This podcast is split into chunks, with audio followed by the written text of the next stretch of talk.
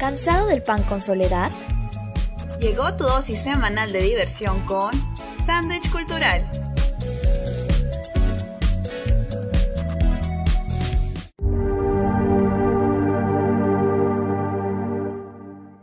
Buenas tardes, bienvenidos y bienvenidas nuevamente a Sándwich Cultural por Radio Zona PUC.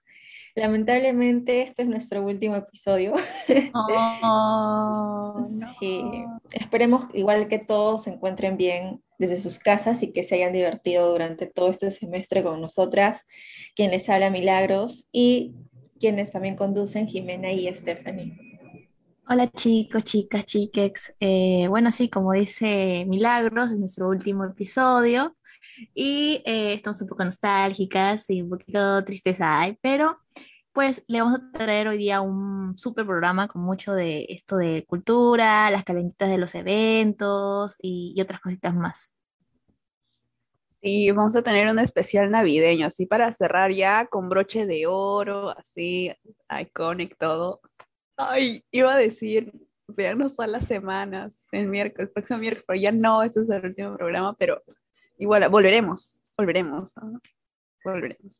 Sí, regresaremos. Ya lo anunciaremos en nuestras redes. igual, el programa que hoy les hemos traído es súper especial porque trata sobre Navidad. Uh.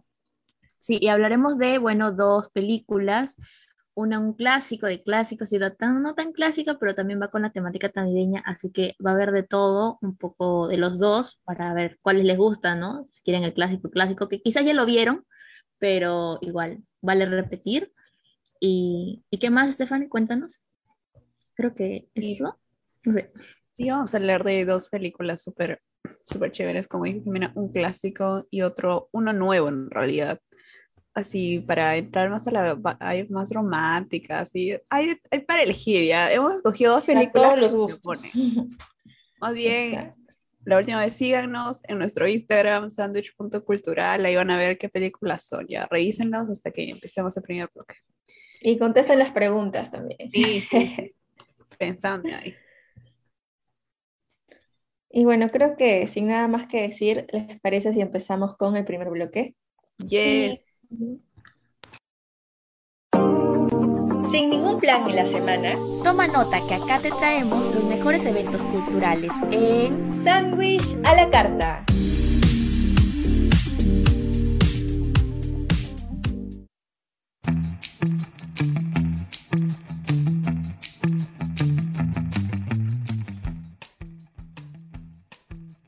Empezamos en Sándwich a la carta con las calientitas de la semana, los eventos culturales que no te puedes perder.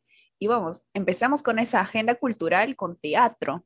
Remate Navideño es una comedia para toda la familia que cuenta la historia de María José, una joven que durante sus compras navideñas se ve envuelta en un apocalipsis zombie, por lo que busca un refugio en una casa abandonada donde se encuentra con una antigua conocida. Ambas se ven forzadas a tomar decisiones sobre su vida en esta nueva realidad, se estrena el 3 de diciembre y va hasta el 19. Estará disponible el viernes, sábado y domingo de esas semanas. Y es una obra en realidad súper corta, dura 20 minutos, así que tiene un montón de horarios para que escojan ya. Así que si no, no eres tan fan así de quedarte sentado todo el tiempo del teatro largo, ahí está pues una buena opción. Vas de paseo, ahí ves tu teatro, así todo. Fui al teatro, ya dices tu story de Instagram, todo así bien, bien culto ya. y bueno, para la venta. para la venta de entradas, comuníquense al 97 18 18 37 1 o al 987 30 29 05 o al correo producción, así sin tilde, producción arroba tabernas estudios, tabernaestudios.p. Estas obras se presentarán en la Asociación Cultural Campo Abierto en la calle Gran Recabarén 560, 506, es decir, 560 Miraflores. Ya. Ya, ya nos dio todo el dato, Stephanie, hasta los números, ¿no? Exacto, para dónde ir. Ahí, pues. Me encanta este evento, pues, porque aprovechamos y también compramos las entradas. No va a ser que sea como Spider-Man, no creo. Ah. ah. ¿Consiguieron sus entradas para Spider-Man, chicas? no? No. no. Ah, sí, mucha gente estaba haciendo memes. Peruana nomás, no, no, no, no. no. Incluso vi en una noticia en México que se pelearon unos chicos por, por entradas, como... Ay, como si no se vaya a pasar, ¿no? Seguramente esa película va a pasar un mes, sí, todo. ¿Qué otros eventos hay, chicas? Bueno, un poquito así de eventos que no son como que tan así, pero son gratis, son culturales, chicos, vamos, hay que apoyar. Eh, como yo les había contado ya hace muchos programas, varias veces, a mí me encanta la fotografía y bueno, siempre recomiendo eventos así como perfectos para mí y para ti que eres como yo. Desde ayer martes 30 de noviembre está disponible en el Centro Cultural Inca Garcilaso la muestra fotográfica Pasajes Urbanos de Felipe Cortázar. Estas fotos son producto pues, de un proyecto académico de la década de la década de 1980, o sea, uff, hace un montón, uh. Antes que naciera yo. Y lo que veremos es que el cotidiano, eh, la cotidianidad del padecer o de lo que se vive en el transporte urbano de la ciudad de Lima, ¿no? El ingreso es uh. totalmente gratuito, eso es lo más importante, es totalmente gratuito. Solo deben ir con doble mascarilla y con su DNI porque eso lo piden en la entrada. Y el horario de atención es de martes a viernes, de 10 de la mañana hasta las 8 pm y los sábados y domingos y feriados desde las 10 de la mañana también hasta las 6 de la tarde. Y por último, por último, el Centro Cultural Inca Garcilaso está ubicado en el Girón Ucayali 391, así que ya saben. Sí, vayamos con otros eventos. A ver, son buenos datazos ahí, me encanta todo lo gratis, genial. Pero bueno, acá hay uno que no es gratis, pero, pero vale la pena ya. El Grupo Cultural Peruano Yuyachcani vuelve a las actividades presenciales desde el Gran Teatro Nacional para celebrar sus 50 años con cinco memorables obras. Si quieres ser parte de prácticamente este reconocimiento histórico eh, patrocinado por el Ministerio de Cultura, celebrando la trayectoria artística ¿no? de este importante grupo cultural, las obras y los días ahí para que vayas apuntando, separando ahí, separando tus, tus fechas, son el viernes 10 de diciembre a las 8 pm, el 11 de diciembre a las 8 pm también, el domingo 12 a las 4, el domingo 12 a las 7 y media y el lunes 13 de diciembre a las 8 pm. Las entradas están a la venta en Joinus y la boletería del teatro. Martes y jueves de 2 a 9 pm está abierto, así que ya, ya tú sabes, ¿no? ya tú sabes, ya tú ¿No viste ese meme? Que dice, ya tú sabes. Ay, perdón, ya. Es que sigue con los eventos. ¿Eso no lo dijo Pitbull? ¿El ya tú sabes? No sé, yo solo sé que es de un meme que dice, que tengo miedo de que diga ya tú sabes y yo no sepa. Creo que es Pitbull, no estoy segura, pero bueno, les cuento otro evento, nada que tiene que ver con lo que estamos hablando. Eh, por el Día Internacional de la Lucha contra el VIH-Sida, vuelve el evento cinematográfico que retrata la actualidad de las personas seropositivas del mundo y también cómo repercute eh, esto en el amor, la autoestima y la forma en que cada quien asume su estado serológico. El evento se llama VIH-Cible y nos mm. trae ocho historias que podrán verse en línea este primero, o sea, desde hoy día hasta mañana 2 de diciembre. Y bueno, por la plata, a través de esto de las plataformas de Facebook del Centro Cultural de España, en Lima, obviamente, y del Festival Outfest Perú. Si ustedes quieren salir un rato también, o sea, no quieren algo tan virtual, pues también hay función presencial el día 2, o sea, mañana, y se presentarán en distintas historias en la plazuela de artes de la Municipalidad de Lima a las 7 pm. El ingreso también es totalmente gratuito en ambos, tanto el presencial como virtual, para las funciones, ¿no? Y ya, eso es todo. Ese es mi, en mi ofertón. Buen dato, Jimmy, y sobre todo que es gratis, ¿no? Acá en Sándwich Cultural nos encanta todo lo que es gratis. Pero eso no es todo, también vamos con el especial de la semana, bueno, con la cartelera nacional. Comencemos con la película que se acaba de estrenar, que es de drama y crimen, que se llama La Casa de Gucci, eh, con las actuaciones de Lady Gaga y Adam Driver. Bueno, se preguntarán más o menos de qué va. Eh, este filme gira en torno al asesinato de Mauricio Gucci, el nieto del fundador de esta popular marca de moda. Bueno, en 1995, Patricia Reggiani, que es interpretado por Lady Gaga, este, es la ex mujer de Mauricio, ¿no? Y ella fue condenada por ordenar a un sicario que terminasen con la vida del magnate tras descubrir que éste le había sido infiel. ¿Se imaginan, chicas? llegar a asesinar solo porque tu pareja te engaña, no sé. Solo no, no. Bueno, claro, o sea, yo agarraría, pero le terminaría, ¿no? ¿no? No matarlo, me refiero a eso. No, o sea, eso ya es muy extremo, creo. bueno, igual si prefieren... ¿Qué? Que bueno, es relativo. Depende. creo que eso se abre debate, ¿no? si quieres pasar tu vida en la cárcel, bueno. Bueno, si prefieren quedarse en casa y comiendo su conchita, con su cocolita, su Inca-Cola, lo que ustedes prefieran, que ya me dio sed también, te recomendamos en Netflix eh, El Caballero de la Navidad. Esta es una película romántica cuya prota es este, la chica que hacía de Gabriela en High School Musical, la Vanessa, la Vanessa, exacto. Ajá. Esta peli trata sobre una este, maestra de ciencia que está muy, pero muy desilusionada del amor, ¿no? Entonces se enamora de un caballero medieval que viaja en el tiempo, este caballero es del siglo XIV, pero hay un espíritu navideño que le hace viajar del tiempo, algo así como encantada, ¿no? Y bueno, si quieren saber más, vean esta peli que se llama El Caballero de Navidad y también lo pueden encontrar, ya saben dónde. Cueva. Y bueno, Vamos con las últimas opciones teatreras antes de cerrar este bloque. Y es un cuentazo de Navidad. Este es un show virtual que, está, que cuenta con la participación de Joana San Miguel y Carlos Carlín. Este mm. show virtual es comedia totalmente y tendrán números musicales y contará con la presencia de personajes como Papá Noel, Mamá Noel, el pavo navideño, el amigo del pavo, el panetón y muchos invitados más, ¿no? Las entradas las pueden adquirir en Joinus, solo 30 luquitas y recuerden que este show será, estará disponible del 10 al 31 de diciembre, es totalmente virtual. Y otra opción para los que prefieren presencial es Yo amo a los perros. Esta obra es gratuita. No, no se trata necesariamente de eso. la obra trata sobre Ingrid eh, Olderock, es capitana de carabineros y una de las más siniestras torturadoras en Chile. Esta ficción nos propone a una Ingrid después de esto, después de ser este, capitana, y aquella mujer que tenía poder como que ya no tiene, pierde el poder, está totalmente sola, ya no tiene dinero, solo tiene a su perro Bolodia, así se le puso. La función es este viernes 3 a las 8 de la noche en el auditorio de LUM, que está ubicado en la bajada San Martín 151 en Miraflores.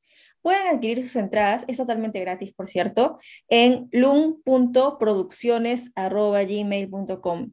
Eh, ahí tienen que poner su nombre completo, su DNI y por favor esperen el correo de confirmación porque si no les confirman es porque se acabaron las entradas. Y aprovechen que es totalmente gratis. Yo pensando que era, ay, qué lindo, mascotas. No, no, no, no. Bueno, chicos, ya llegamos al final de este, de este bloque. Cual, si van a alguno de los eventos, no olviden etiquetarnos. Estamos como arroba sandwich.cultural en Instagram y arroba sandwichcultural en Facebook. Nos vamos a corte chiquito, pero volvemos con, bueno, las dos películas que ya las hemos mencionado y eh, nada, mucho más. Mucho más. Ponte cómodo y alista tu canchita. Que la función está a punto de comenzar en Sandwich Cinéfilo.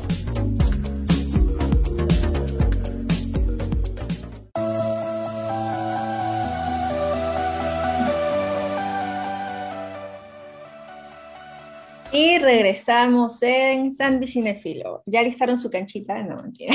No, de frente, no. Hoy tenemos dos películas navideñas muy diferentes entre sí, pero que nos provocarán risas y tal vez lágrimas. Una de ellas es un clásico de clásicos, esta que siempre pasan. Es más, tú sabes que va a empezar época navideña cuando anuncian el Canal 2 esta película. no sé si ya sabrán cuál es, pero siempre la pasan, como dije, y tiene de protagonista un niño, pero muy travieso, que se queda solo en casa. Ah. Creo que ya está cantada, ¿no? Sí, estamos hablando de Mi pobre angelito o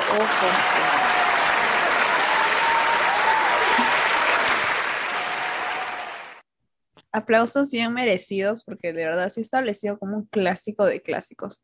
Y bueno, tal vez algunos de ustedes no han visto esta película, pero vamos a hacer así un súper mini resumen. Les contamos súper breve que se trata de Kevin McAllister, un niño de 8 años, miembro de una familia numerosa que accidentalmente se queda abandonado en su casa cuando toda la familia se va de vacaciones a Francia. O sea, se olvidan de él en su casa, lo dejan solito. Kevin aprende a valerse por sí mismo e incluso a protegerse de Harry y Mar, dos ladrones que se proponen asaltar todas las casas cerradas del vecindario. En cuanto su madre se da cuenta que él no está, regresa apresuradamente a Chicago, donde él vive, para recuperarlo, para recuperar a su hijo, para cuidarlo. Pero en, la trama es súper genial, es súper divertida. Vean con su familia. Si tienen sobrinitos, hijitos, hijitos, quién sabe, ¿no? Hermanitos, se van a reír bien fuerte. Los niños les encanta esa película también. Y los adultos también, ¿no? Para qué mentir.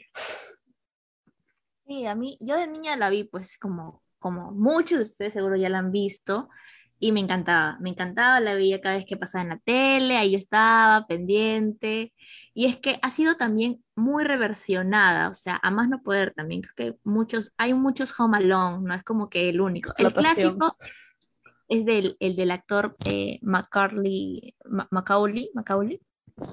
El Macaulay. Macaulay se llama ahí. Los nombres en inglés no me, no me estaría entendiendo muy bien. Pero bueno, una característica igual importante y habitual de las películas eh, navideñas es em, esto de que las reversionan mucho, las reversionan mucho, no solamente estas, sino las románticas. Y bueno, Home Alone no, no, es, la, no es la excepción, pero aquí en Sandwich Cultural vamos, como les dijimos, vamos a hablar sobre Home Alone, la de 1990, escrita y producida por John Hughes, dirigida por Chris Columbus y protagonizada por Macaulay Culkin. Un dato muy curioso, no sé si tan curioso, pero bueno, eh, Hughes, el productor, audicionó a más de 100 adolescentes para el papel de Kevin McAllister, el protagonista, pero solo fue una fachada, o sea, porque él ya tenía pensado de que eh, Kevin iba a ser interpretado por Macaulay, ¿no? que iba a ser el personaje principal. Bueno, y la verdad no me imagino a, mi pobre angelito con nadie más que Macaulay, ¿no? Interpretando a Kevin. Esta película, chicas, les comento que fue tan exitosa que en su primer fin de semana, en 1990, recaudó casi 18 millones de dólares en taquilla, imagínense. Y gracias a esta cifra, estuvo 12 semanas en el puesto número uno de lo más visto en el cine. Y no solo eso, ¿ah? sino que obtuvo el récord Guinness por ser la comedia de acción más taquillera durante 27 años. Finalmente fue destronada en el 2017 por la película china Never Say Die. Oye, pero tomó su tiempo, o sea, del 90 al 2017. Y bueno, ya adentrándonos más en la película, que se habla de la familia de Kevin, que está en el aeropuerto de París, ¿no? Intentando ver a su casa para ver a su hijo, ver a Kevin. Y bueno, la producción en realidad no se fueron hasta París a, grabar, sino fueron nomás a Chicago. Eh, cuando se supone que la familia está en el aeropuerto de Orly de París, en realidad están en el aeropuerto internacional de O'Hare de Chicago. Ahora se preguntarán, ¿y las escenas exteriores con el París, que aparecen las calles y todo eso? Bueno, pues en su, en su mayoría fueron material de archivo o planos de, del mismo Chicago, pero manipulados así para que se vea, se vea como una ciudad ambigua, ¿no? Y tú piensas, ah, bueno, debe ser París ahí pues, pensando. Pensando con la pensante. Otro dato para la gente que viaja por los United es si alguna vez pasan por Winnetka, Illinois, creo que se pronuncia, asegúrense de pasar por la casa de los Mac Callister, ah. en la que actualmente no vive nadie y está exclusivamente para que la visiten los cinéfilos. Eso sí, o sea, es una casa museo prácticamente. No encontrarán la casa, eh, la casa del árbol, ¿no? De Kevin, porque la producción la derrumbó totalmente cuando terminó el rodaje. Otro datito es que esta casa de mi pobre angelito eh, será lanzada en bloques de Lego para esta Navidad será una auténtica réplica de la famosa casa donde Kevin se quedó solo para defenderse de estos torpes ladrones, Harry y Mart, y el set incluye varias habitaciones distribuidas en la planta baja, primer piso, ático, cocina y sótano. Además, ahí sí estará esta casa del árbol. Wow. Sí, es, es, que los Legos siempre sacan de todo, ¿no? No podían los quedar. Son los Legos. Los Legos son los Legos. Y ya por último, eh, en la película, bueno, hay dos ladrones, como ya los hemos mencionado, que hacen pues eh, de antagonistas, ¿no?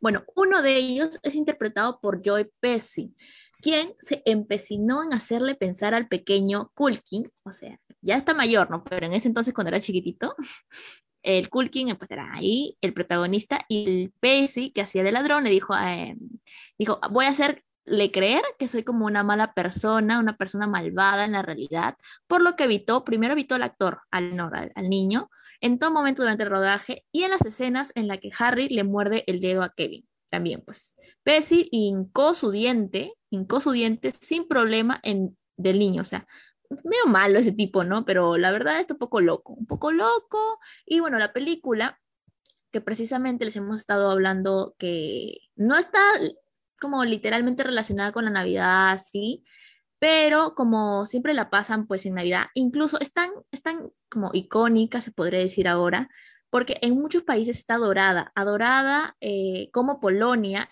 en donde es, tradición mostrarla en la televisión cada temporada navideña. O sea, aquí pasar, a veces no, pero en Polonia todos los años la pasa, todos los años. Wow, yo imagino el doblaje polaco. Voz del niñito. Y bueno, y la otra película, vamos a hablar de una película más, y bueno, esa es nueva, ¿no? Y recién salida del horno. Se llama Qué duro es el amor y es una nueva comedia romántica navideña de Netflix. La historia trata sobre Natalie Bauer, interpretada por Nina Dobrev, o sea, la de Vampire Diaries, ya ella. Una joven periodista que no ha tenido suerte en el amor y que tras varias malas citas decide escribir sobre ellas en una columna periodística y se vuelve famosa como la chica que le va mal en el amor. iconic, nosotros. no, no, no, no. bueno, y está convencida que su mala suerte en el amor va a cambiar cuando conozca de forma física a Josh, un chico que con el que tiene una relación a distancia porque se conocieron en Tinder. No, y Josh vive al otro lado del país y como es una romántica empedernida, la chica viaja a sorprenderla en las fiestas navideñas sin avisarle. Pero al llegar a la casa de su querido Josh, que es interpretado por el comediante Jimmy Ojan, se da cuenta de que ha sido engañada, estafada. Josh no es quien pensaba, o sea, le ha hecho catfish. O sea, se ha puesto el perfil, una foto de alguien que no era él, sino era su amigo, que, era bien guapo, ¿no? Entonces dijo, se puso así, le mintió prácticamente a la, a la, a la Natalie. Y bueno, él avergonzado le pide, ¿no? Que finja ser su novia por las fiestas navideñas y él le va a ayudar a conquistar al, al verdadero, ¿no? Al chico de la foto, que sí es real, no es, no es mentira, que es su amigo Tag, ¿no? Pasará algo entre ellos, terminarán Natalie y Tag juntos, tum, tum, tum, chan, chan, chan. Si quieren saber más, vean. bueno, y Netflix siempre nos ha acostumbrado, ¿no? A sacar tres películas navideñas por año de esta índole, ¿no? Como que comedia, romántica y eso. Y bueno, siempre creo que se tiene un prejuicio de estas pelis románticas navideñas, ¿no? Que son malas, pero la verdad me sorprendió bastante.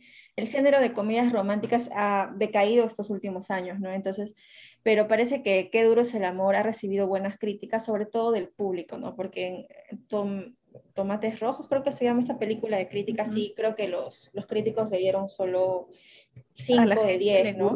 Pero a la gente, la gente le dio 9 de 10. sí. Así que ya verán cuando la vean. Y bueno, eh, esta película a mí me pareció muy, muy divertida, la verdad. Eh, el principal protagonista masculino es George, es hijo de inmigrantes japoneses y se mantiene muchas veces, este, se muestra muchas veces sus costumbres, ¿no? Eh, incluso en las festividades navideñas. Sí. no se salva de los clichés. No se salva de los clichés igual la película, así que no esperen tampoco innovación. Definitivamente, no. Tampoco esperen eso, ¿no? No. Definitivamente hay un prejuicio por este tipo de películas, sobre todo porque recae mucho en estereotipos. Sin embargo, aquí en Sandwich, y después de que cada una ha visto eh, varias películas de estas de, Navidad, slash románticas, que duro es el amor, pues nos, se nos hizo como una película que cumple, cumple, es divertida, eh, pasas un buen rato, no tienes que pensar ya, no es una cosa, la isla siniestra de Martín Scorsese, no es eso, pongamos las cosas claras, pero es una película divertida. Cumple. Bueno, estas pelis tienen sus clichés, pero si son fan de las comedias románticas como yo, mientras más cliché y extravagante sea, más me encantará. Igual tiene un toque, un twist más bonito y más moderno, ¿no? Y bueno, les contamos que en esta película se hacen referencias a otras películas, por ejemplo, a una de las películas navideñas por excelencia que se llama Love Actually, así English, English, que y esta película es mencionada en bastantes ocasiones y en realidad tiene una parte muy importante en el desarrollo de qué duro es el amor. Tanto que incluso una de las escenas finales está inspirada en la icónica escena con carteles que que protagonizan Andrew Lincoln y Keira Knightley. Yeah. Sí, realmente esta película es digna de ver, es excelente y bueno, qué duro este, es el amor, tampoco se queda atrás. Pero es para pasar de rato, ya, tampoco es que, uff. Igual está llena de referencias de otras pelis, también se menciona a Diane Hart, Jungla de Cristal en español, que es una traducción terrible, pero bueno, siempre las traducciones en español de películas son así. una película de acción interpretada por Bruce Willis y es puro, este, muerte, explosión, bala y todo eso, ¿no? Pero el personaje de Natalie lo considera un, un clásico navideño, ¿por qué? Porque ocurre en Navidad. Y ya no es la única, en realidad se piensa que una película de Navidad, pues en, eh, hay mucho debate, ¿no? Si es película de Navidad, se tiene que tardar todo en Navidad o tiene que ser porque se pasa en un momento que justo es Navidad. Entonces le preguntamos a nuestros oyentes, les preguntamos a nuestros oyentes que si consideran a Die Hard, por ejemplo, una película navideña. Sí, hay mucha gente que lo considera una película navideña. Yo quedé en shock, como que se juntan en familia. Vamos a ver. Y bueno, el último dato ocurrió, ya para pasar al, al último blog, al siguiente bloque, perdón, es que el título original no es Que dures el amor, sino es Love Hard. Y si nos damos cuenta, es una mezcla de estas dos películas navideñas que hemos, de las que hemos hablado, Love Actually y Die Hard. Entonces haces un mix y sale Love Hard. Ah, ah, genios. Y en realidad... originales. Es como, es como un súper spoiler en realidad de el plot de la película, de que duro es el amor, porque Die Hard es la película favorita de Natalie y Love Actually es la película favorita de Josh o Tag. Ahí está, les dejamos en suspenso para que la vean. Y bueno, ya vamos a pasar al siguiente bloque donde vamos a analizar más a profundidad estos personajes y no se vayan que ya volvemos. ya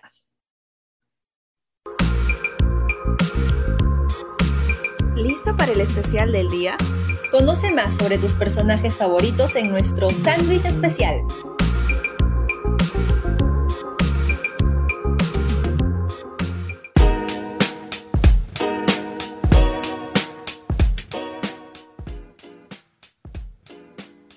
Y volvimos con el mejor bloque, obviamente porque lo presento yo. No, ah. ya estoy muy subida acá al pony, se subía al pony. Bueno, vamos a analizar, antes de, bueno, decirle cada esto, hay un comentario, estamos hablando de las traducciones mal hechas y Daniel eh, nos comentó, el mismo Mi Pobre Angelito realmente se llama Home Alone, una traducción bien fuera de contexto. Pues sí, confirmamos, amigo, también Home Alone, Mi Pobre Angelito, también lo metemos en el tacho de esas traducciones hasta el queque. Bueno, y vamos a analizar ahora sin este bloque en Sándwich Especial, no solo a los personajes de las películas, sino también su impacto en nuestras vidas, eh, sobre todo mi pobre angelito, porque pues hemos crecido con esa película y creo que ya es considerado un clásico del cine navideño. Así es, creo que todos hemos querido alguna vez este, ser Kevin en algún momento de nuestras vidas para tener la casa sola y hacer travesuras. Pero en lo más profundo creo que Kevin es un niño bastante desatendido y descuidado, ¿no? Por sus padres. ¿Cómo no vas a notar que tu hijo no viaja contigo, ¿no? O sea, ¿no? ¿Qué clase de padres? Pero aparte permitían que sus hermanos y sus primos lo bullearan, ¿no? Maltrataran, lo maltrataran e hicieran como que sentir mal. Sí, en realidad me, me, siento muy mal por Kevin, porque cuando, por ejemplo, hay una escena en la que tienes tú solo en el coro y es un momento de brillar, y Buzz, que no sé si su primo o su hermano mayor, empieza a hacer muecas y lo empieza a fastidiar, ¿no? Y bueno, también se, se, dan cuenta que Kevin es demasiado independiente para su edad. O sea, está bien que sí, Jay, niño independiente, pero sabe cobrar y pagar servicios, sabe cocinar, sabe hacer compras y solo tiene ocho años, ¿no? Y por una parte es bueno, pero si lo ves bien, yo siento, ¿no? Tal vez no estoy en lo correcto, me da la impresión de que ha sido tan ignorado que él ha tenido que aprender a hacer todo eso por sí mismo, ¿no? Porque incluso limpia, ordena. Bueno, tal vez está bien ya, está bien, pero demasiado independiente, o sea, me sorprende bastante, ¿no? Y bueno, en parte que lo dejaran solo, tal vez hizo que sus padres reflexionaran, ¿no? Por la poca atención que le estaban prestando. Aunque en una segunda película también, también lo dejan, así que no sé si han aprendido algo esos papás. Tal cual, justo yo estaba diciendo, ay, pero hay una segunda película y también pasa lo mismo. También los productores dijeron, bueno, ¿qué hacemos esta? ¿Qué hacemos guionistas, no? ¿Qué hacemos? ¿Qué hacemos en la segunda película? Ah, de nuevo que los padres lo olviden. Pero eh, a lo que están comentando Milagros y Stephanie, pues yo creo igualito, o sea, voy por el mismo lado. Es difícil no empatizar con, eh, desde un primer momento con Kevin, porque eh, uno ve cómo lo tratan, ¿no? Cómo es tratado por sus hermanos y también por sus padres. Porque yo puedo entender que entre los hermanos se peleen y quizás eh, haya roces y cosas así, ¿no? Esto, esto siempre pasa entre hermanos, siempre. Pero pues los papás eh, que olviden a su hijo para un viaje familiar, que no lo dos veces. Dos veces. Eso ya se me hizo feo. O sea, ellos son los adultos aquí y ellos son los responsables. Eso hay que tenerlo muy claro. Entonces. Tiene ocho. Eh, Tiene ocho. Cree que Papá Noel existe. ¿Qué está? y no solo eso, yo creo que en vez de hacerle ver a su hijo que era talentoso, porque eso es lo que se ve en toda la película, o que es un niño autosuficiente, que es ingenioso, ¿no? talento, talento. Y no es un bueno para nada, porque yo recuerdo una escena donde uno de los hermanos le dijo, tú eres, no sé, no sirves para nada, Kevin. Le, le hablaban así. Y bueno, constantemente eso lo decían los hermanos, los primos. Ellos, los padres, no, ellos brillaban por su ausencia. Ellos no dejaban que las situaciones se normalizaran, que pasaran como si nada, por agua tibia, ¿no? Y eso no me parece. O sea, si nos ponemos a ver los personajes, cómo están actuando, precisamente no son los mejores padres del mundo. Y, y bueno, otro tema que es un, que bueno, justo enfatizar lo que tú dijiste, ¿no? Que el chico tenía talento en realidad, que tenía una mente de arquitecto, ¿no? Bueno, un poco de spoiler es que él hace un plan de guerra donde utiliza muchos espacios de la casa para armar trampas contra los ladrones. O sea, él protegió su casa, encima protege tu casa y tú te olvidas de él en una segunda película. No por mis reacciones. Y bueno, de acuerdo a la revista de arquitectura Arch Daily, el, diseño del hogar de Kevin deja suficientes espacios silenciosos para garantizar que pueda moverse sin ser visto, ¿no? Por las habitaciones, ir dejando trampas en los sitios principales, en las escaleras, las entradas al sótano y ventanas, e incluso anticipando cualquier ruta de salida. ¡Wow! realmente es demasiado inteligente. O solo tiene ocho años e hizo todo eso. Y creo que todos los niños, después de ver esta película, como que queríamos hacer un plan así, ¿no? Bien elaborado para proteger nuestra casa de, los choros. Aunque en algunas ocasiones es un poco violento, ¿no? Esas trampas también, pero igual se disfruta mucho la película, te hace reír bastante. Y bueno, Kevin defiende su, espacio personal con estas trampas que están ubicadas por toda la casa totalmente, en escaleras congeladas, una perilla de la puerta ardiendo en la puerta principal, adornos bajo la ventana y un clavo en la escalera del sótano, ¿no? Kevin mm. también anticipa potenciales rutas durante su plan. Un genio total. Un genio total. Que yo de chiquita, o también como dice Emily, quería hacerme la, la home alone. ni home ni alone, nada. Pero yo pues no hubiese podido nada de esas trampas e idearlas Obvio, al ser una película, todo se ve más impresionante, pero aunque hubiese sido la mitad, yo digo, la mitad, el chico este, el Kevin, hubiese hecho la mitad de trampas, igual sigue siendo muy admirable. Y yo nomás dejo que me roben, ¿no? Así. ya, ya perdí, pues ya, ya perdí. ¿Qué voy a hacer? y bueno, varias de esas trampas a mí, a mí me causaron un dolor físico, ya no les voy a mentir. Yo soy de las personas que alguien se cae y soy, ah, ya, demasiado empática ya. Pero eran los ladrones, así que como que se lo merecían, así que todo happy. Bueno, y ahora hablemos de la otra película. Qué duro es el amor, la rom-com navideña con más ranking de Netflix. ¿ah? Yo no sabía eso. Bueno, tienen como protagonista a la Natalie y al Josh. recordamos super fast. Josh le hace catfish a la Natalie, ya se entera y cuando se va a sorprenderla por Navidad, Josh le convence de hacerse pasar por su novia por las fiestas y él le va a conquistar al verdadero chico que mostró en su perfil de Tinder, su amigo Tag. Esta película básicamente se trata de... Hay muchas mentiras, ¿no? Josh finge ser una persona que no es para conquistar a Natalie por Tinder y Natalie después cuando se, o como que se lleva la sorpresa a ella cuando va a visitarlo, este, también tuvo que mentir varias veces, ¿no? Y bueno, si quieren saber más, vean la película. Incluso hay una parte que dijo que le, le, encantaban los deportes extremos, ¿no? Cuando ella en realidad los odia totalmente. Exacto. Sí. El punto principal de la película es que tiene, tienes que ser honesto desde el principio hasta el fin en una relación y creo que es algo que los personajes tienen que aprender a la fuerza. No solo honestos, sino que también eh, con los demás, sino también con ellos mismos, pues porque, no sé, para hacer catfishing, pues tiene que estar pasándote algo mal, o sea, uno no hace eso, no, es que voy a hacer catfishing, voy a hacer pasar por otro y voy a enamorar a alguien por Tinder. No, entonces hay que evaluar cómo está uno por dentro, ¿no? También hay que evaluar eso de Josh. Sobre todo, bueno, como le dije de Josh, quien tiene miedo a mostrarse tal como es y puede revelar a su familia que, quién, quién es, eh, quién quiere ser, o qué, a qué quiere dedicarse. Entonces eso también, eh, esa parte de la honestidad de acuerdo a este, al personaje masculino, ¿no? Y es también un poquito refrescante ver el lado más sensible y dulce de un protagonista masculino que tiene problemas de autoestima, ya que estamos, bueno, eh, usualmente eh, acostumbrados tal vez al, al, al, protagonista confiado, ¿no? Pero él no, él suele siempre... estar así como un poquito para abajo y también por eso creo que llevó, conllevó a que esta persona hiciera catfishing, ¿no? Es interesante porque siempre ponen como inseguras, son las chicas, ¿no? Pero en esta vez es, como lo contrario.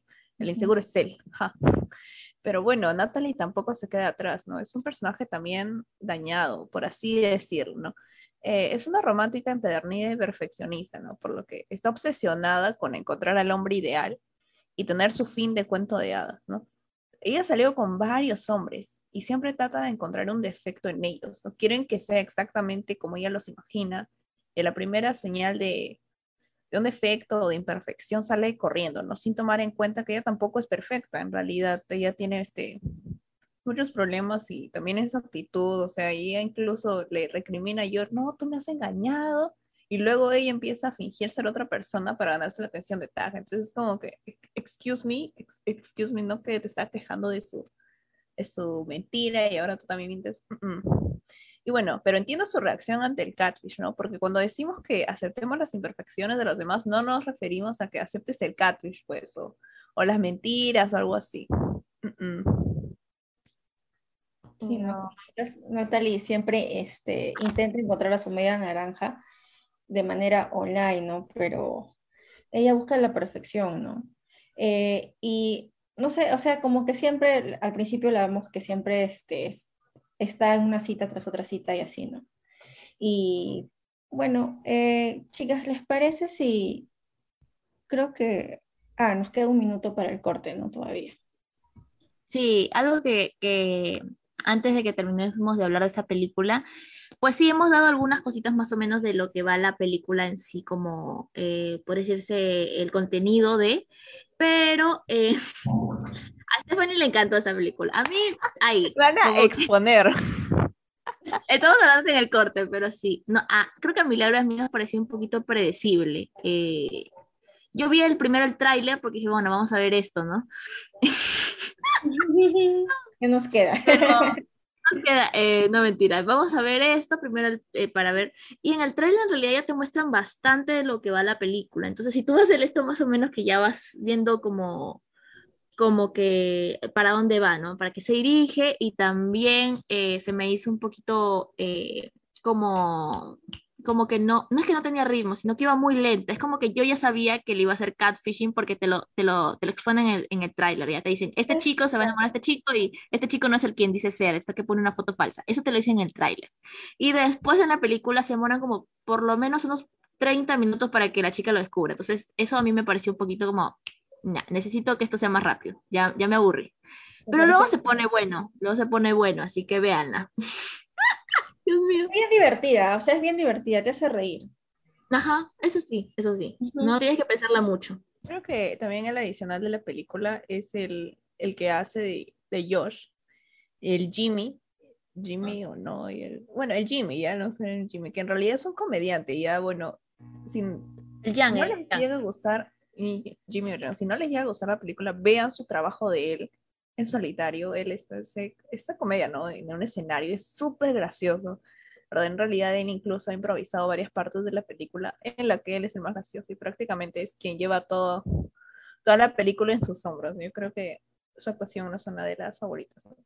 Y bueno, ya se está acabando el tiempo y vamos a pasar al siguiente bloque más esperado, el sándwich con palta. Ya vamos a reírnos después de que han destruido mi película Fab de Navidad. no. ya, responden las preguntas, están en nuestro Instagram, sandwich.cultural. Así como me han expuesto, expónganse ustedes también con las preguntas que tenemos ahí. Ya, ya nos vemos. Eh. Tú pones la palta, nosotros el pan. En Sándwich con palta.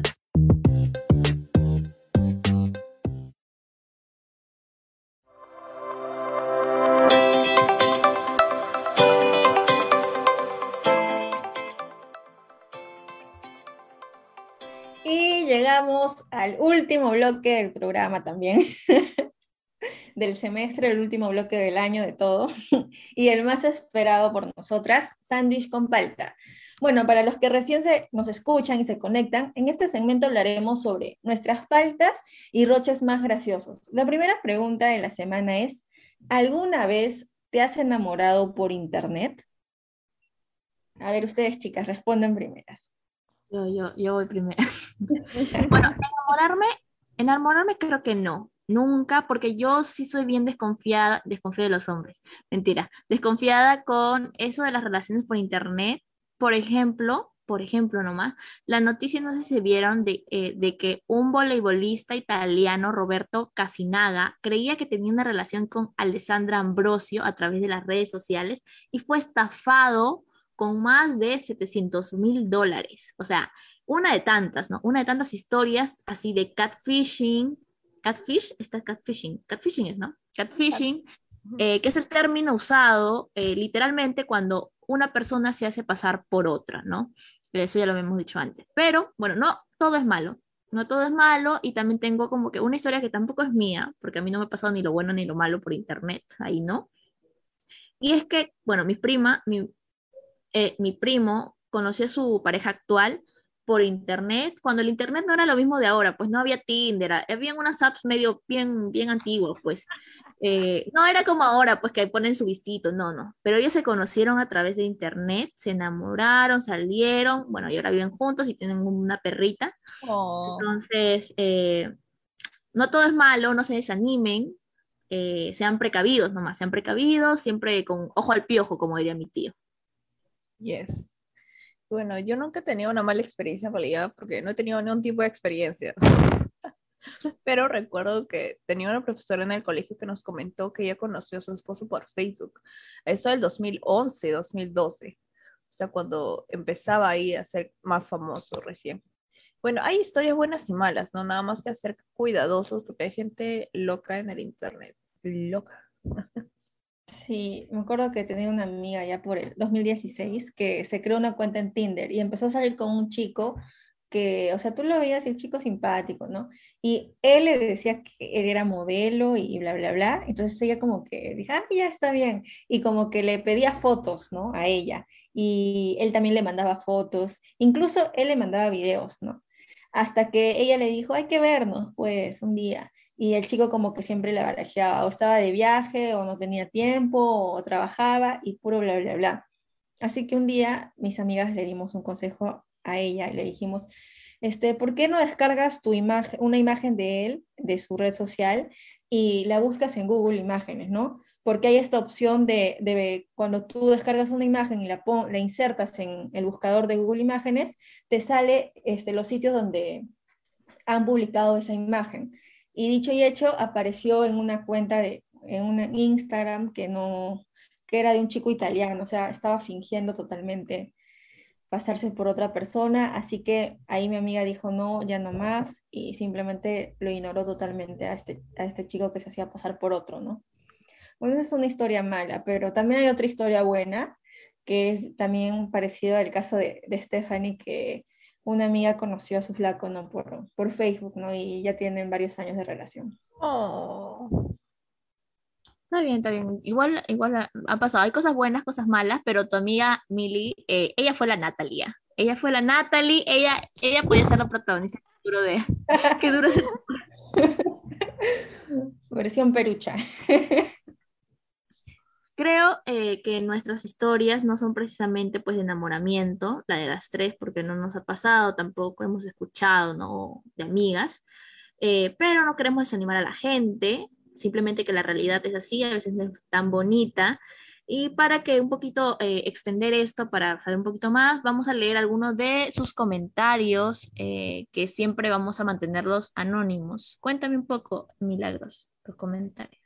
A ver, acá Anónima 1 nos dice, sí, de un tipo lindo cuando tenía 14 años. Casi quedó para encuentro, pero vivía en San Juan del Lurigancho. La gente no llega hasta ahí, hasta los conos nos excluyen. No, pero bueno, la pregunta es otra vez si te has enamorado alguna vez por internet. Y bueno, otro, otro comentario dice, si te has enamorado alguna vez por internet, dicen no, mucho catfish por ahí. Y otra persona dice no. Y otra dice recontra soy. Ah, mira, pero no cuentan experiencias. ¿Por qué será? ¿Por qué será? no sé por qué será. ¿Por qué será? Hay una persona que nos dice, eh, cuando tenía 12 me pasó y tuvimos unos meses, pero luego hasta dejamos de ser amigos. Ay, amigo, ¿por qué? Bueno, por algo seguro no era tan buena persona, seguro no era tan buena persona. Mejor, a veces la vida te dice, no vayas por ahí, peligroso, dangerous, dangerous. Por algo pasan las cosas. Exacto. Aquí dice ser ilusionado, claro, como toda niña tonta, pero no enamorado. como toda niña tonta, no. Ruda, ruda, ruda. Ay, ay, ya, ya revelé que era ella. No, no, no, no. Ignoren eso, ignoren. Pasemos a la siguiente pregunta. La siguiente pregunta es, así, para un poco, para entrar con la nostalgia y cerrar con broche de oro ya este sándwich con palta, la segunda pregunta del día es, ¿cuál ha sido tu peor travesura de chibolo? A ver, cuenten chicas, cuenten. Bueno, no es la peor, peor travesura, pero así de recontra niñita, cuando tenía siete años y mi hermano tenía cinco años, nos escapamos del colegio. ¿Pero por qué? Pasa que mis papás se habían ido a festejar con mis tíos. Era una de la tarde, pero ellos ya estaban ahí tomando conchelas y todo eso, porque no sé qué había pasado. Y la cosa es que mi hermano desde chiquito era un rebelde así total, ¿no? Entonces agarró y me dijo, bueno, yo ya no voy a esperar nada más, así todo chiquito, ¿no? Ya me voy. Ah, entonces eh, él agarró y, y dijo, y si quieres me sigue, si no, ya tú ves, una cosa así. Entonces yo, no, Elmer, no, hay que esperar a mis papás, ¿no? Todo así mayor, responsable, así, ¿no? creo que sí, creo que siempre pasa eso con el hermano mayor, como que siente ese sentido de responsabilidad por los más pequeños, así solo te lleves por un año o dos años. Y bueno, la cosa es que el terco se, se fue, ¿no? Se largó del, cole. Entonces yo atrás, Elmer, espera. ya, entonces ya, ya, vamos. Entonces estábamos ahí, los dos, dos enanos, pues uno de cinco y otro de siete años, ya se imaginarán en la calle, así. Y la cosa es que mi mamá llamó a mi tía, esto nos contaron después, ¿no? Mi mamá llamó a mi tía diciendo, ya, este, por favor, recojan a, Elmer y a Mili, no podemos ir, estamos ocupados. ya, pues entonces este, mi tía fue y no estábamos, pues, ¿no? La directora también, no, ellos ya se han ido, qué raro, estaban acá hace una hora, pero ya no están, y estaban así, pues. Y menos mal, no sé cómo, llegamos a mis salvos a casa no sé cómo, a esa edad seguramente nos recordábamos toda la ruta. Y pues ya fue un susto fuerte para mis padres, ¿no? Pero ya, es una travesura así inocente. Sin querer. Ah, no, la oveja negra, la oveja negra de la familia, tu hermano el Elmer. Pero, eh, bueno, yo creo que estoy segura que he tenido alguna, estoy segura, pero no me no recuerdo, pues no recuerdo eh, como que ninguna muy mala pero las usuales como eh, tal vez esconder mi libreta de notas o hacer alguna con tontería de niñita, ¿no? Lo que sí yo era, era muy dramática, era tan dramática que cada vez que me peleaba con mis papás, siempre amenazaba con irme de la casa. Yo tenía siete, así, siete, seis años ya. Yo amenazaba con irme de la casa y era trágica, era trágica. Yo agarraba una bolsita negra, esa es de basura, esa. Agarraba chiquita y me iba a mi, a mi cuarto y comenzaba a poner unos politos ahí, y yo llorando, ¿no? ya me voy, ya me voy, y guardaba, guardaba mis politos ahí en la bolsita. Y como nadie me, nadie me tajaba en la puerta, yo ya me estoy yendo, me voy a ir a vivir a la calle, en cartones, porque yo me imaginaba que iba a ser mi casa de cartón, ¿no? Ahí ya ibas a vivir de mes. Ay, Dios mío, de vagabundo. Ay, Dios mío. Pero mi mamá ni se inmutaba, ella no, ella estaba sentada ahí, ya vete, vete. Entonces, como yo decía que no me hacen caso, yo me regresaba y me ponía a llorar ahí, a decir, ay, malditos, malditos, así, de niñita. Y me da mucha risa, bueno, ahora que lo, lo cuento. Otra, otra historia chiquita, eh, no es mía, es de una de mis mejores amigas.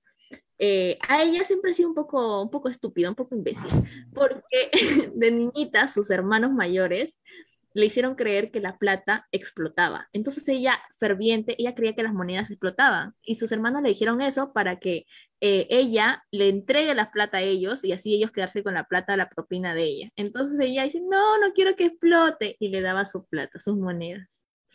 Bueno, así. Esa es otra historia.